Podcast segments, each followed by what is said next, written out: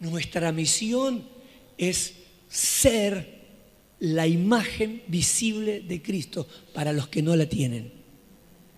Porque es la esperanza para un mundo que está desorientado, perdido, cada día más atrapado por la idolatría, por la brujería, por gobiernos corruptos que tienen pactos con el diablo, que oprimen a la sociedad, que tiene a la población encantada con un espíritu de encantamiento, que tiene a la gente distraída, desenfocada, perturbada, callada cuando tiene que hablar, enredada en el pecado, en todas las leyes perversas y satánicas que nuestro país y tantas naciones tienen la osadía de aprobar y desafiar al Dios vivo como nuestro Dios. A través del aborto, el matrimonio igualitario y de tantas otras perversidades, porque se viene lastimosamente la pedofilia, sino porque se cree que a partir de que se descubrió o se encontró a Maya, se acabó, los medios ya no hablan más de Maya. Porque la pedofilia, lastimosamente, es la ley que viene. Porque hay cantidad de gente de ámbitos de poder, en las fuerzas de seguridad, en el poder judicial, en la política y también empresarios millonarios que consumen pornografía infantil y prostitución infantil. Por eso ya están bajando a todas las escuelas una educación sexual que va en contra de los principios bíblicos y que atenta contra la salud mental, espiritual y emocional de nuestros niños. Nuestro país está en una crisis terrible y tiene la osadía todavía de confrontar a Dios con posturas cierto sector de la sociedad cree que son este, modernas, liberales, y que nos pone a nosotros en una posición de retrógradas. La iglesia, el Evangelio, es la única que puede ponerse entre la ira de Dios y el pueblo y clamar por misericordia para que la ira de Dios no acabe con nosotros. Es la única que puede ponerse entre Dios y la sociedad y mostrar una imagen de esperanza en tiempos tan terribles como lo que nos toca vivir. Pero si la iglesia tiene la osadía de prescindir del Espíritu Santo y de vivir ociosa, materialista, ansiosa, avara, mezquina, mundana, carnal, enredada en celo, en estupideces, en murmuraciones, envidia, crítica, paganismo, ¿qué podemos afectar? Si no tenemos fuerza para orar, no tenemos ánimo ni autoridad para hablar de Cristo a alguien que no conoce del Señor. Estamos en un tiempo donde la palabra del Señor nos desafía a cada uno de nosotros. A entender de que no nos podemos desenfocar, no nos podemos distraer. La iglesia no puede distraerse, no puede desenfocarse. Todo pasa y todo queda. Lo único que permanecerá es la palabra de Dios ni la suya ni la mía, la palabra de Dios es lo único que prevalecerá. Lo único que permanece al fin de cuentas es la palabra que le dio vida a todo y que sustenta todo con su poder. Podemos perder tiempo y desenfocarnos.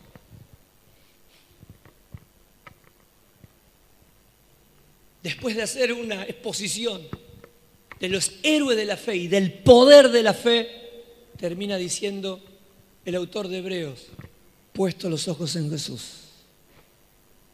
Porque la única forma de que el Espíritu le dé vida a tu fe con tus ojos puestos en el Señor. el autor y el consumador de la fe. Aleluya.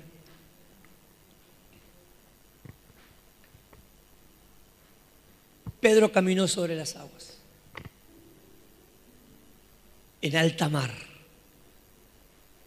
en medio de la tormenta, cuando sus ojos estaban puestos en Jesús. Cuando Pedro miró las olas y miró el viento, se hundió.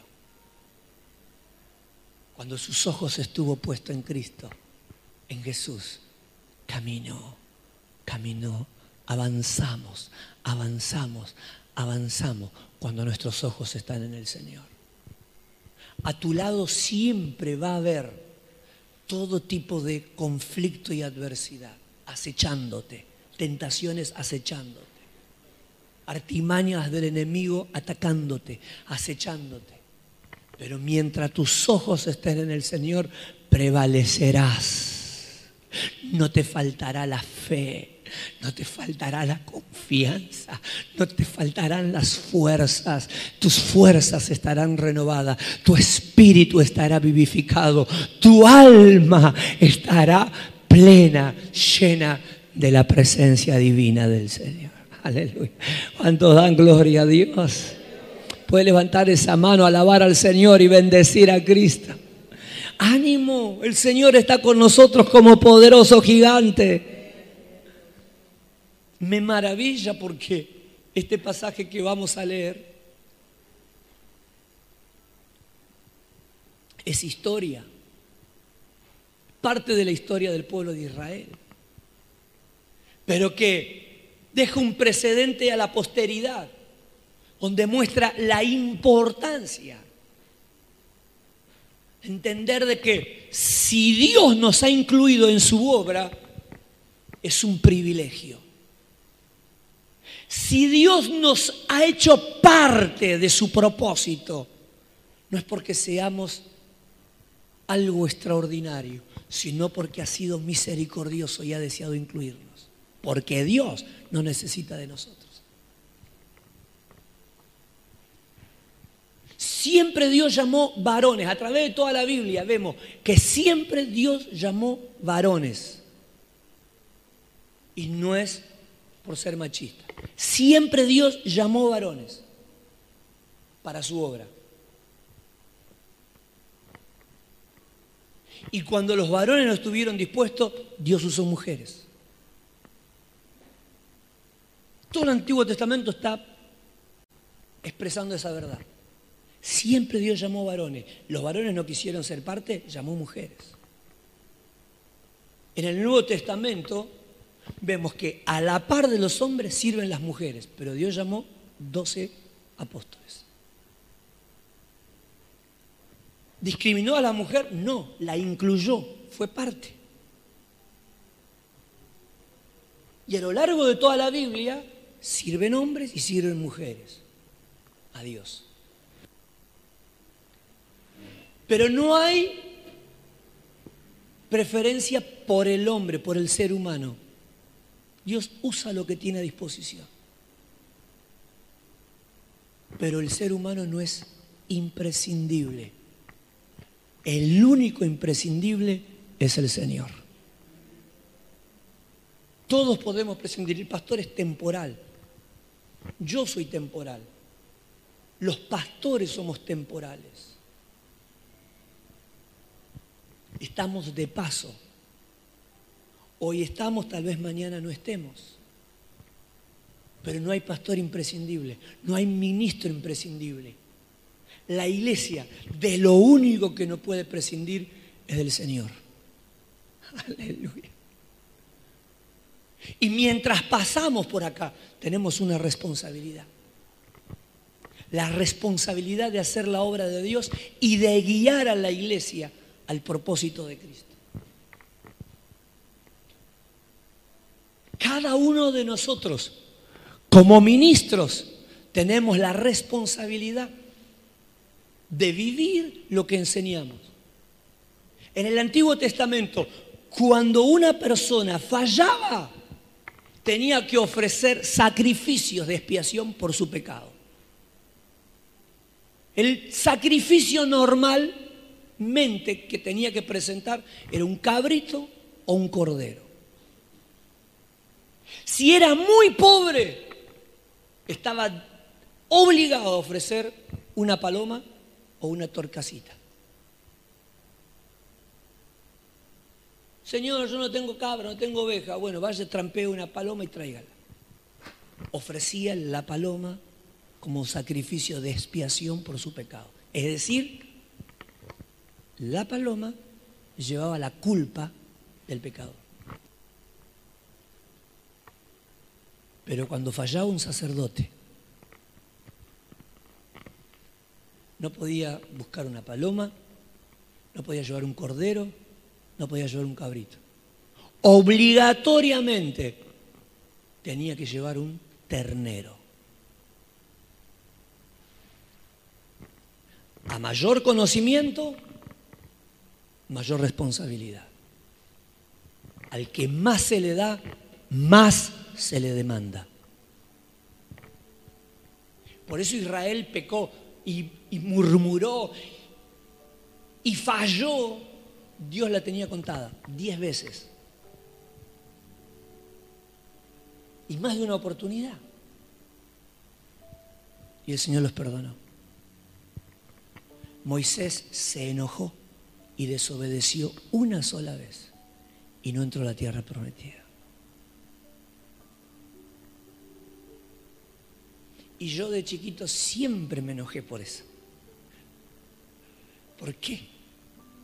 ¿Por qué? Con todo lo que hicieron esa manga de vigilantes, murmuradores, traidores.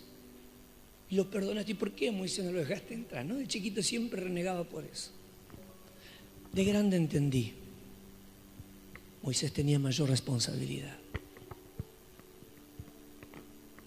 Quienes más conocimiento tenemos, mayor responsabilidad tenemos. Y como pastores sabemos que nosotros tenemos una responsabilidad delante de Dios por lo que enseñamos y por lo que hacemos. Entonces nuestra responsabilidad no es entretenerles, no es distraerlos, no es engañarles. No nos interesa sumar número los jueves y los domingos de personas sentadas en los bancos.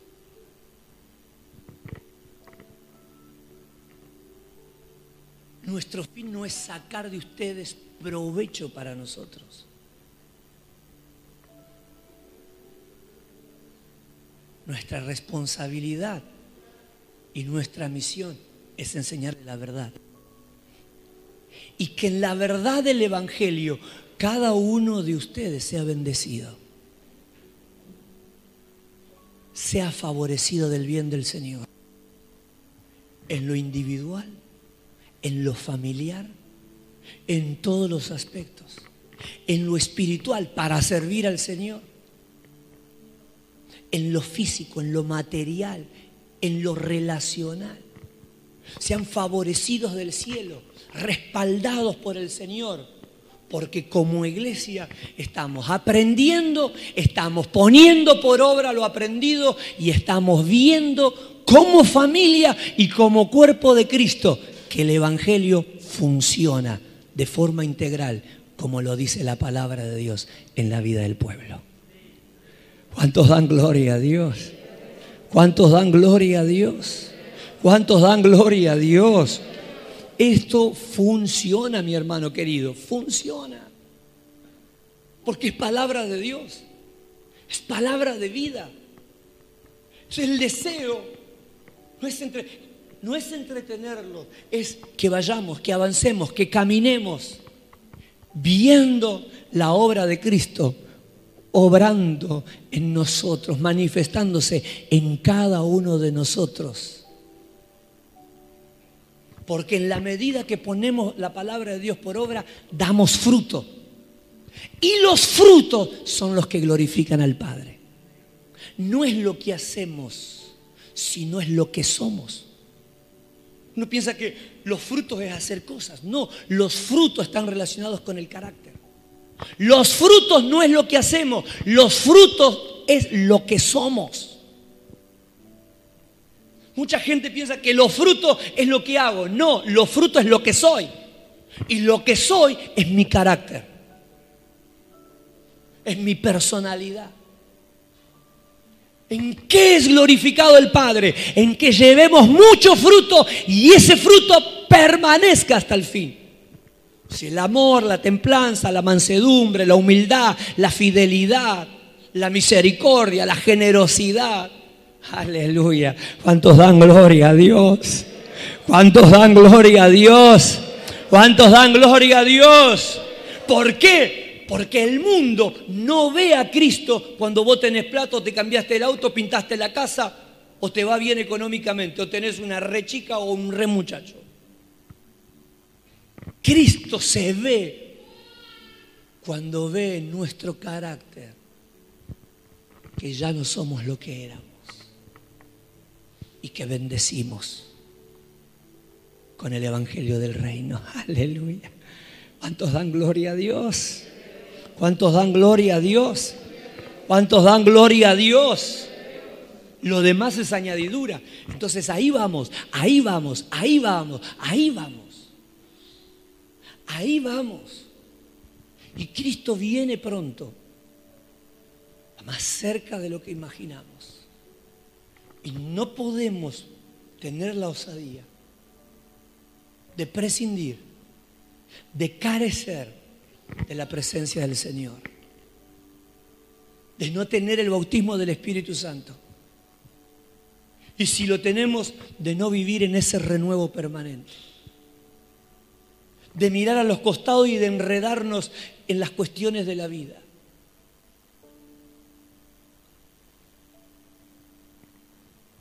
Un día estaremos allí y con todo el corazón desearíamos que podamos estar todos juntos, dándole gracias al Padre, pegándonos un abrazo y diciendo, costó, pero llegamos. No fue fácil, pero vencimos. Y que cada persona pueda decir, mucho no me gustaba lo que me decías, pero era la verdad. Gracias a eso entré. Aleluya. Pretendo que, estés allá y mirando de abajo cómo nos quedamos todos, nos fuimos a la miércoles todos, pastor y congregación juntas.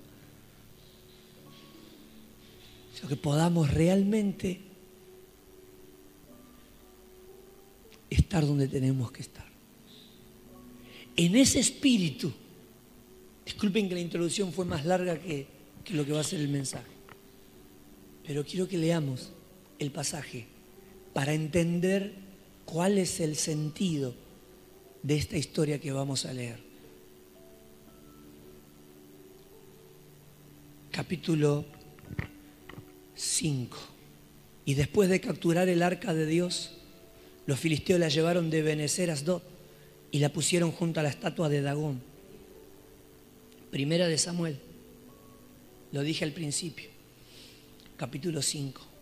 Después de capturar el arca de Dios, los filisteos la llevaron de Ebenezer a Asdod y la pusieron junto a la estatua de Dagón en el templo de ese Dios. Al día siguiente, cuando los habitantes de Asdod se levantaron, vieron que la estatua de Dagón estaba tirada en el suelo, boca abajo, frente al arca del Señor. Así que la levantaron y la colocaron en su sitio.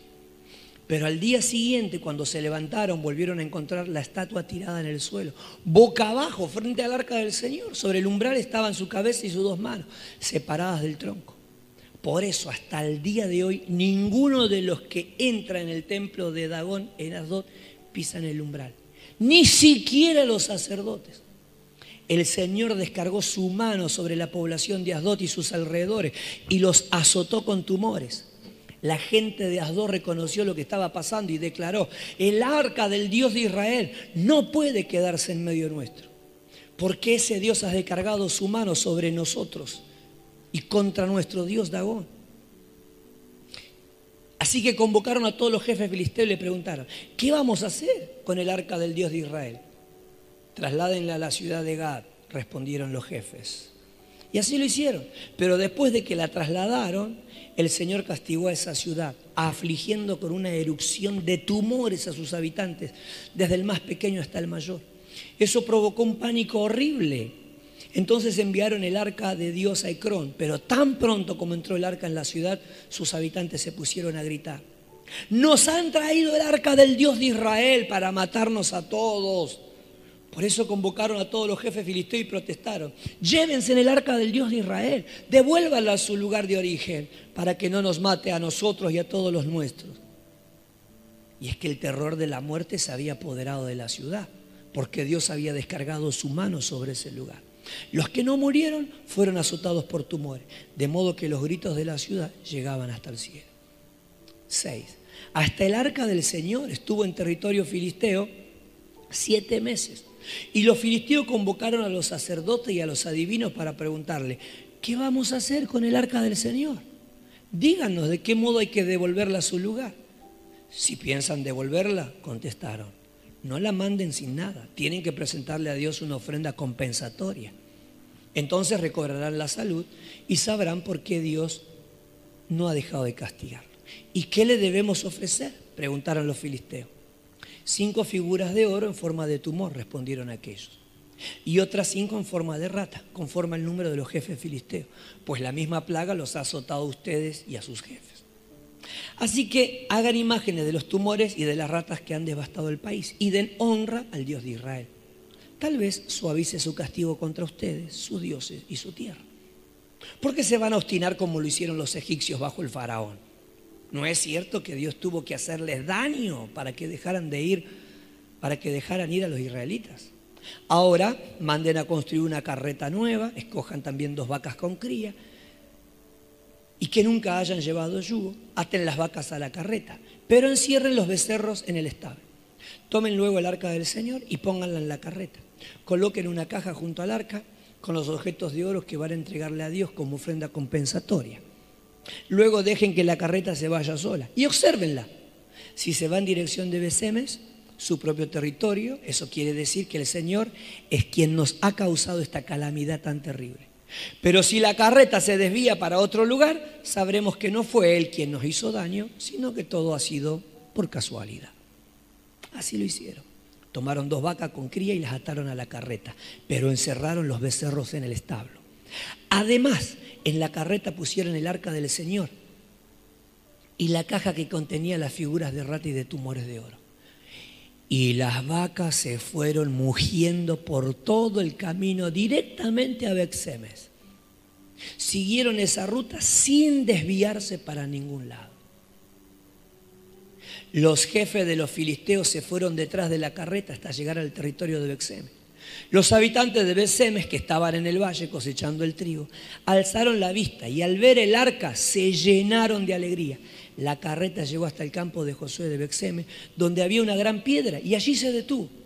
Entonces la gente del pueblo usó la madera de la carreta como leña y ofreció las vacas en holocausto al Señor.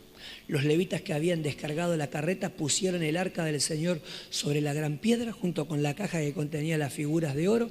Y aquel día los habitantes de Bexeme ofrecieron holocausto y sacrificios al Señor. Los cinco jefes filisteos vieron todo esto y regresaron a Ecrón ese mismo día. Amén y amén. ¿Cuántos dan gloria a Dios? Digan conmigo, Dios sabe pelear sus batallas. ¿Cómo no va a pelear las nuestras? El pasaje nos expresa que Dios no depende de nosotros. Que nos haya incluido es un privilegio. Amén. Hermanas, Dios podía bendecir a las abuelas solo, pero la obra la hace la iglesia. Las incluyó a ustedes para bendecir a las abuelas y ser de bendición. Ese es un privilegio.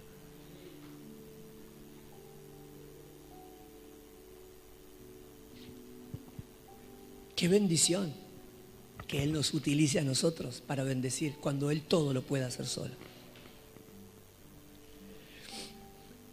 El capítulo 4 nos cuenta que Israel fue a la batalla, fue a la guerra contra los filisteos y fueron guiados por dos personas, Ogni y Fines. hijos del sumo sacerdote Elí. Los hebreos en guerra contra los filisteos. Siempre, o en la mayoría de los casos, que Israel peleó contra los filisteos, con el favor del Señor, prevaleció. Pero en este caso, fueron a la guerra guiados por dos personas que estaban en pecado, que vivían una vida de inmoralidad, de corrupción y de perversión tal que Dios no podía pasar por alto. Ellos no agarraban la espada, ellos eran los sacerdotes que guiaban al pueblo. ¿Cómo les fue? Mal. No se puede entrar en el terreno de la batalla con cosas sin resolver. Porque el enemigo está vencido. Pero un cristiano en pecado da ventajas, abre puertas al enemigo. No podemos pretender avanzar si hay cosas que no se resuelven. Omnifines creyeron que iba a pasar como siempre, que iban a tener una gran victoria, que la multitud de soldados era la fuerza suficiente para vencer. ¿Y cuál fue el resultado? Perdieron la batalla, murieron en la guerra y perdieron la presencia de Dios. Tres cosas fatales.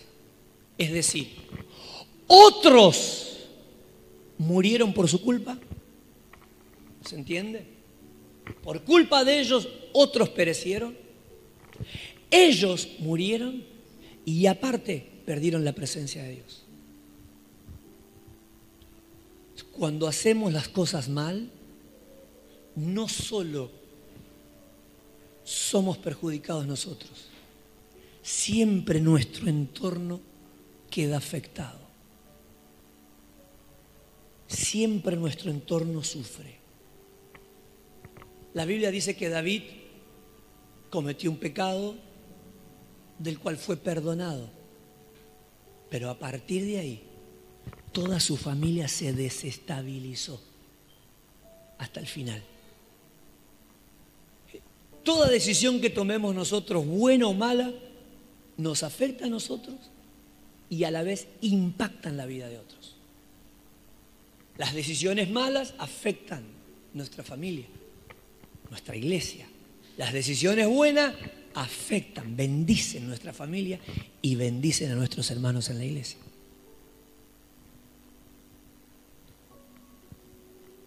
Murieron, pagó las consecuencias del pueblo porque murió, pero un factor terrible, perdieron la presencia de Dios. Por eso es que la iglesia no puede darse el lujo o el permitido de prescindir de la presencia de Dios. No he sido bautizado por el Espíritu Santo, tengo que comenzar a orar y decir, Señor, quiero que me bautices con el Espíritu Santo. Comienza a orar, comencemos a orar. Señor, bautízame con el Espíritu Santo. ¿Recibiste alguna vez el bautismo del Espíritu Santo cuando tenías 8 años, 15, 20, cuando fuiste a la iglesia por primera vez? Y se apagó. Vamos a pedirle al Señor, Señor, renuévame. Quiero vivir en ese renuevo del Espíritu Santo.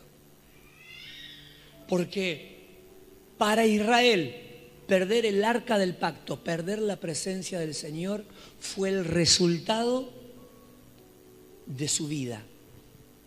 Pero a la vez fue la ruina más grande que pudo experimentar. Por eso cuando se enteraron que habían perdido el arca del pacto se pusieron a llorar. Porque a todos los desastres que ya tenían, se le fue el arca del pacto, que significaba Dios se alejó de Israel.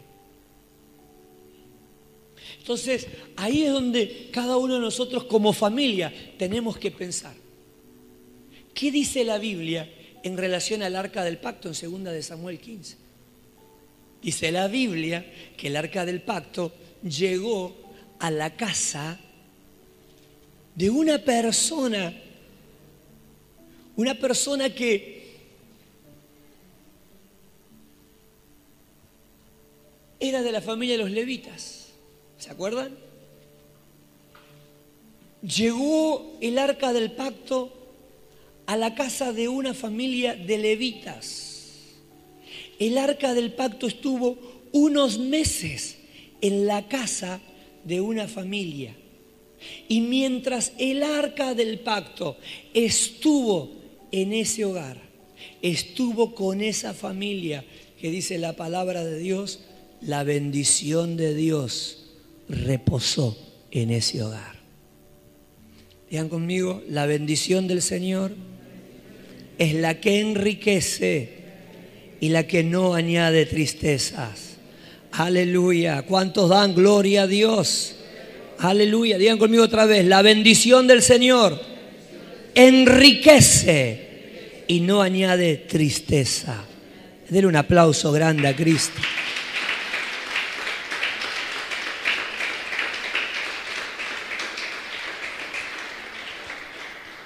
Hago una corrección, no es primera de Samuel, primera de Crónicas 15, pero comienza en el 13, la casa de Obed Edom.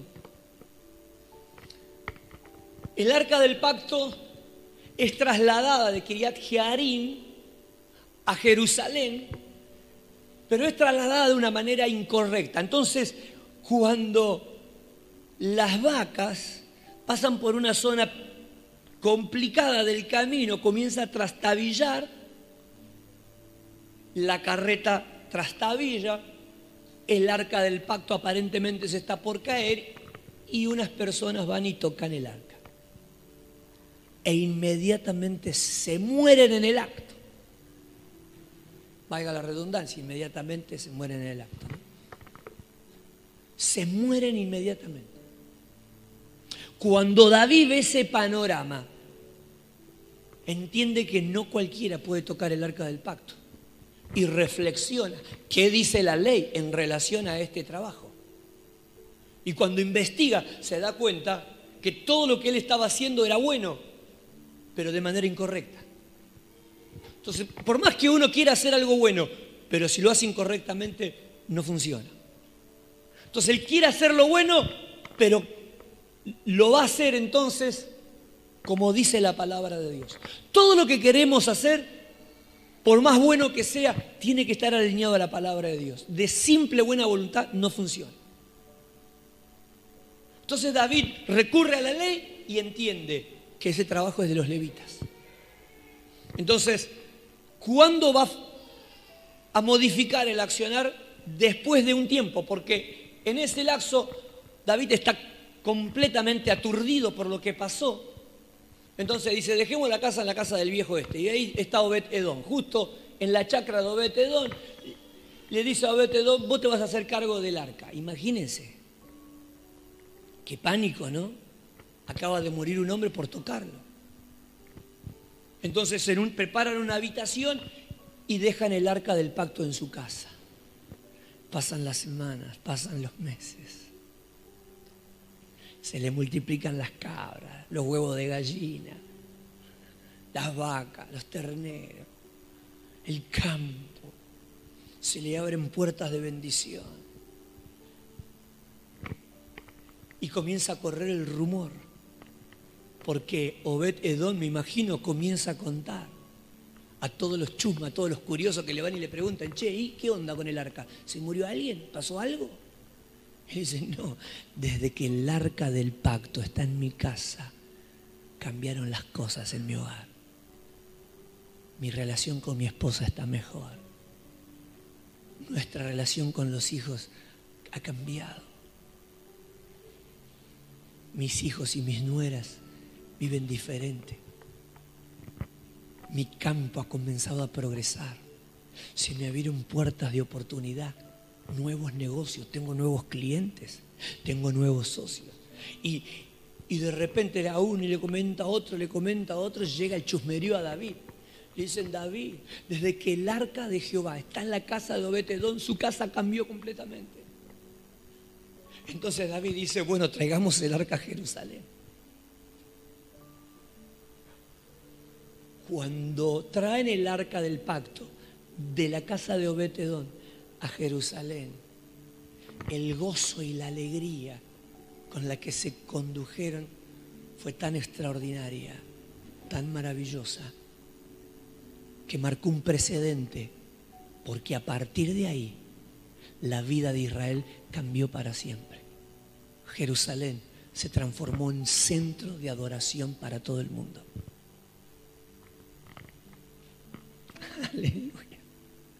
Nunca Israel logró el cumplimiento de la promesa de Dios dada a Abraham como sucedió en los días de David. Dios le había dicho a Abraham, desde el Líbano, desde los cedros del Líbano hasta el Éufrate, y desde el Éufrate hasta la orilla de Egipto, y desde el Líbano, el Éufrates y la orilla del Nilo hacia el Mediterráneo es toda la tierra que te daré.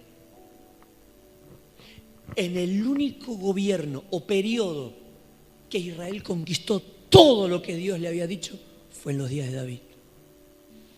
Que el reino se hizo grande y fuerte y sin hacer alianzas. Sin hacer alianzas con ningún reino.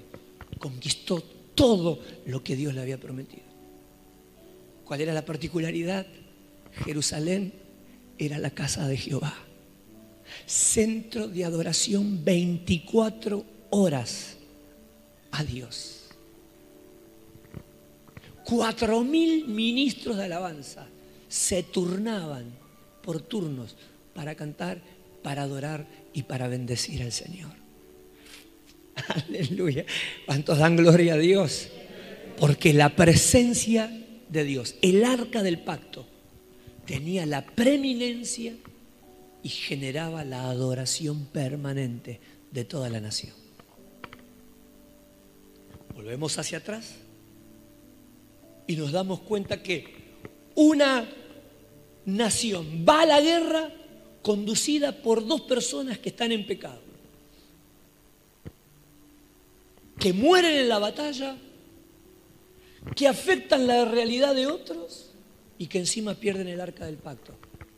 Digan conmigo, Señor Jesús, esta semana necesito un renuevo de tu espíritu. Aleluya. ¿Cuántos alaban al Señor? ¿Cuántos dan gloria a Dios? Se tiene que acabar la ociosidad. Se tiene que acabar las distracciones. Y comencemos cada uno de nosotros a buscar que esta semana sea una semana relevante para cada uno de nosotros. El que no fue bautizado por el Espíritu Santo y no tiene ni idea de lo que significa, comienza a preguntar y comienza a decir, Señor, bautízame con el Espíritu Santo. Quien se ha apagado en el Espíritu, comience a orar, levántese temprano y comienza a decirle, Señor, renuévame. No hay progreso.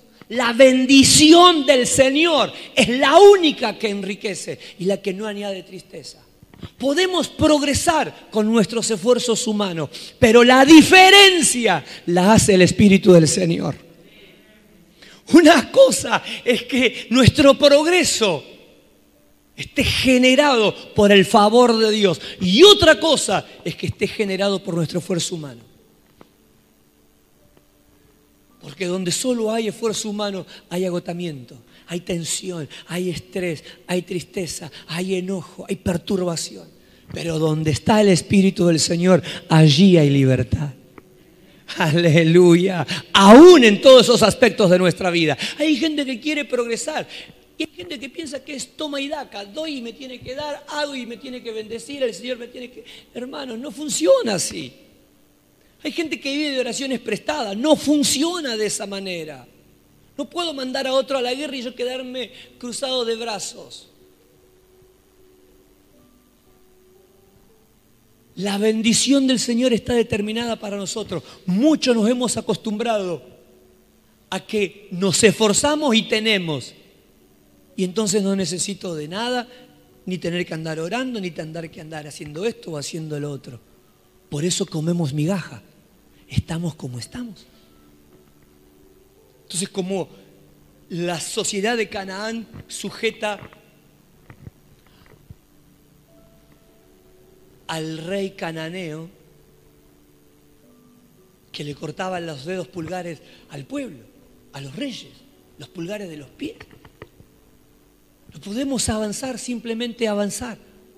Tenemos que avanzar y tenemos que avanzar bajo el favor de Dios. Y eso es lo que Dios ha determinado para nosotros. La Biblia dice que en esas circunstancias el arca del pacto llega a tierra de los filisteos.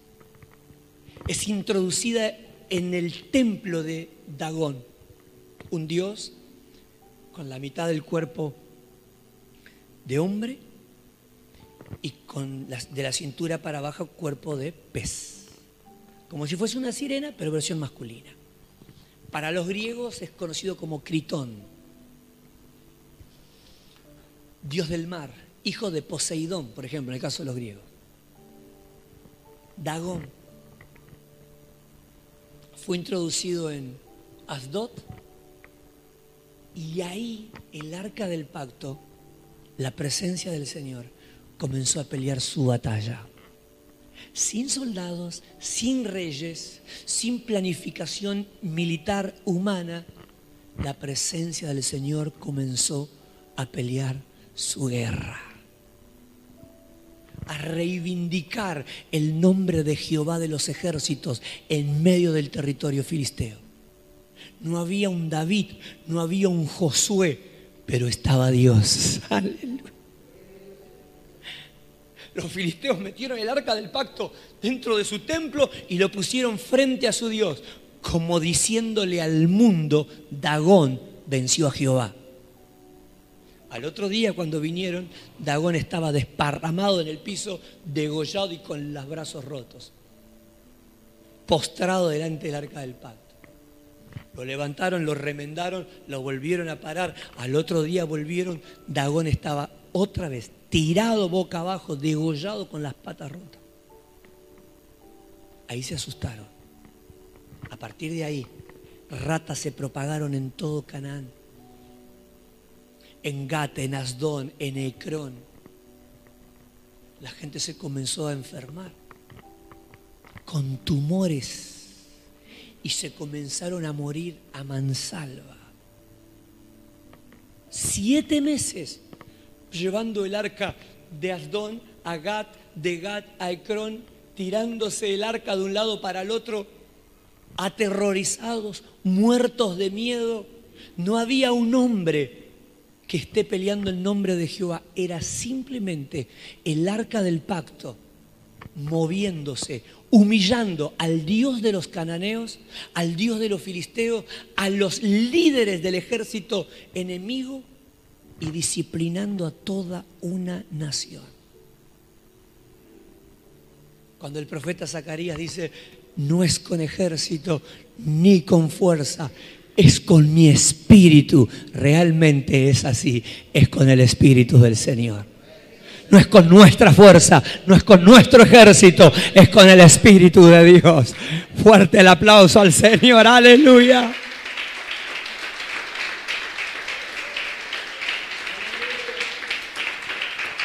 Fuerte el aplauso a Cristo. Dale gloria a Dios.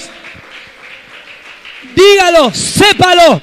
No es con ejército, no es con fuerza, es con mi espíritu. Gloria a Dios. Gloria a Dios. Gloria a Dios. Aleluya. Gloria al Señor. Lo que deja una enseñanza tan extraordinaria porque los reyes comienzan a pensar, ¿qué hacemos con esto? Devolvámosla. Devolvamos el arca del pacto. Consultan a los adivinos y le dicen, ¿qué hacemos con el arca del pacto? Devuélvanla.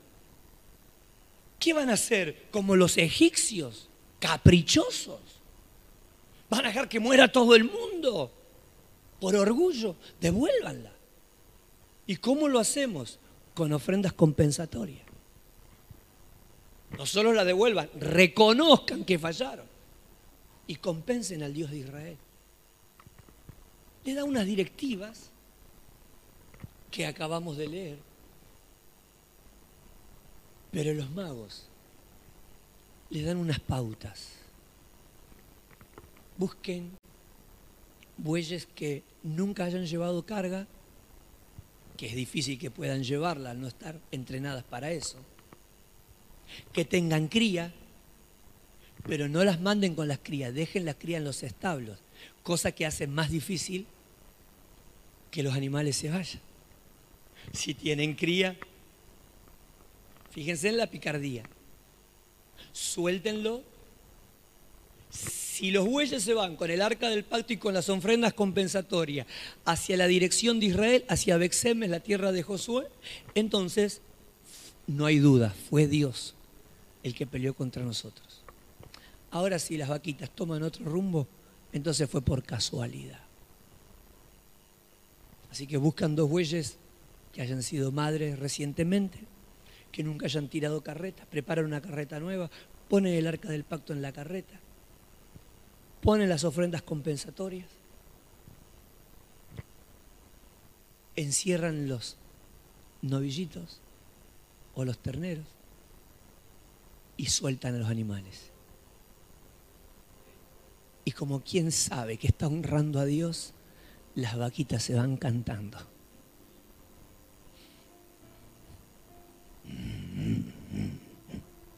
Y se van, y se van, y se van, y se van. Los cinco líderes filisteos más importantes van por detrás, chusmeando y monitoreando lo que va a pasar. Y las vacas no se detienen, no se detienen, no se detienen, van, van, van. Ninguna pretende volver por su cría. Van. Van directamente a la casa de Josué, tierra de Bexemes. Entran a su territorio sin parpadear, sin titubear. Dios acababa de dar una lección a su pueblo y al enemigo. Al enemigo que debiera saber que jamás podría ostentar querer levantar su mano contra Dios y contra su pueblo.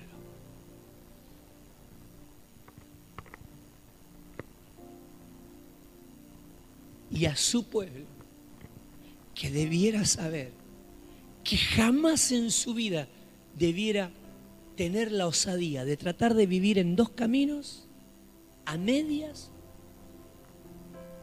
y en esa osadía tratar de prescindir de vivir sin el Espíritu del Señor. Lección para el mundo pagano y para su pueblo. El mundo pagano debe saber que no hay como Dios, no hay como Jehová. Y no hay quien pueda levantarse en contra de Dios y quedar sin culpa. Y no hay quien pueda levantarse contra el pueblo de Dios y quedar sin pena. Porque quien se levanta contra el pueblo de Dios, se levanta contra Dios. Antes de pensar mal de alguno de sus hermanos, piense que está Dios ahí. Antes de levantarse en guerra contra uno de sus hermanos, sepa que está Dios ahí antes de levantarse contra el pueblo de Dios o contra otra iglesia, recuerde que está Dios peleando por ellos. Por eso, ante todas las injusticias que nos toque vivir, no desmayemos. Jehová de los ejércitos pelea por nosotros. Aleluya. ¿Por qué no va mal la iglesia? Por todas las cosas que me hacen. Tranquilo, Dios pelea por nosotros. Nosotros como la vaquita, sigamos adelante. Vamos. ¿Cuántos dan gloria a Dios? El enemigo sabe, lo que no lo sabemos somos nosotros. El enemigo sabe que no se puede levantar contra tu vida, porque se levanta contra vos, se levanta contra el Señor. Él pelea por nosotros. Pero el pueblo aprendió, no podemos prescindir del Señor. Por eso lo primero que hicieron cuando el arca del pacto llegó otra vez a su tierra,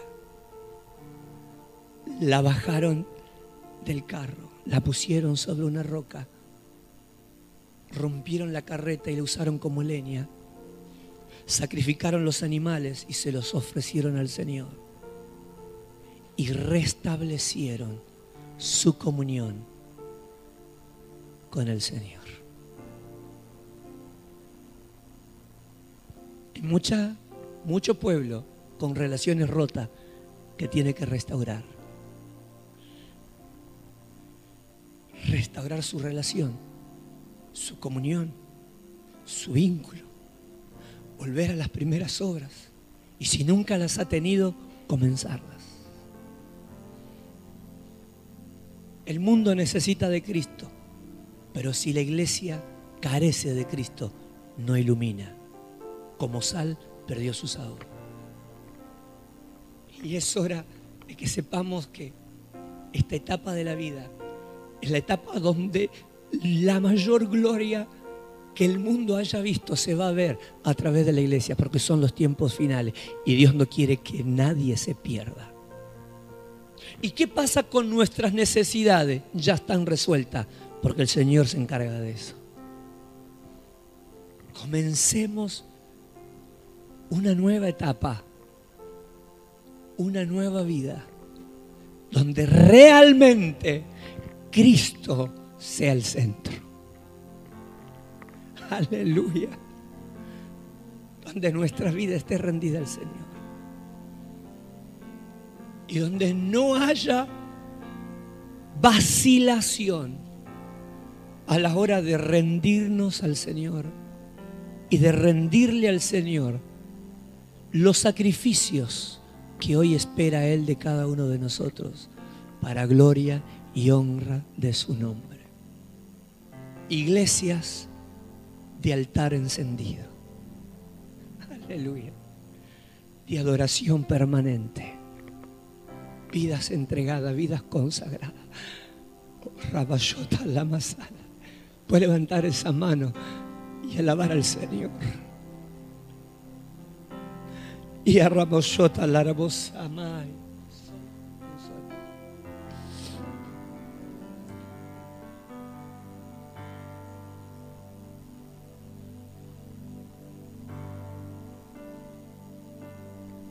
No hay enemigo para el pueblo de Dios que pueda prevalecer. Que no hayan dudas. El Señor pelea por nosotros. Levante esa mano y dele gracias a Dios.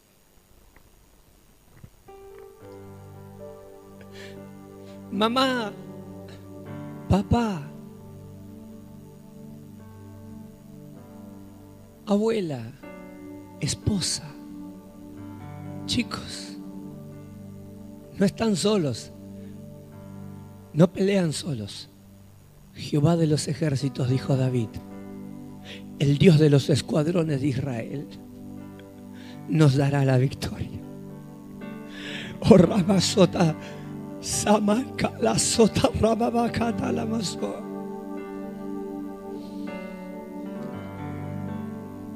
Podemos prescindir de su presencia, que haya un renuevo hoy, que haya un renuevo este mediodía, una visitación del Espíritu Santo bautismo del Espíritu Santo y si no es hoy, que sea esta semana. Pero que la iglesia no carezca de la presencia de Dios, no deambule en el materialismo, en la mundanalidad, en los enriedos carnales que el enemigo usa a través del enojo, de los celos, de la murmuración, de la avaricia, de que quiero ganar más, quiero ganar más, quiero tener más. Todo tiene que tener su tiempo. Todo tiene que tener su tiempo. Todo tiene que tener su tiempo. Y Dios tiene que estar en el centro. Aleluya. Espíritu Santo, ven sobre este lugar. Ya está aquí, ya está visitando, ya está tocando, ya está ministrando, ya está despertando una nueva pasión y una nueva búsqueda.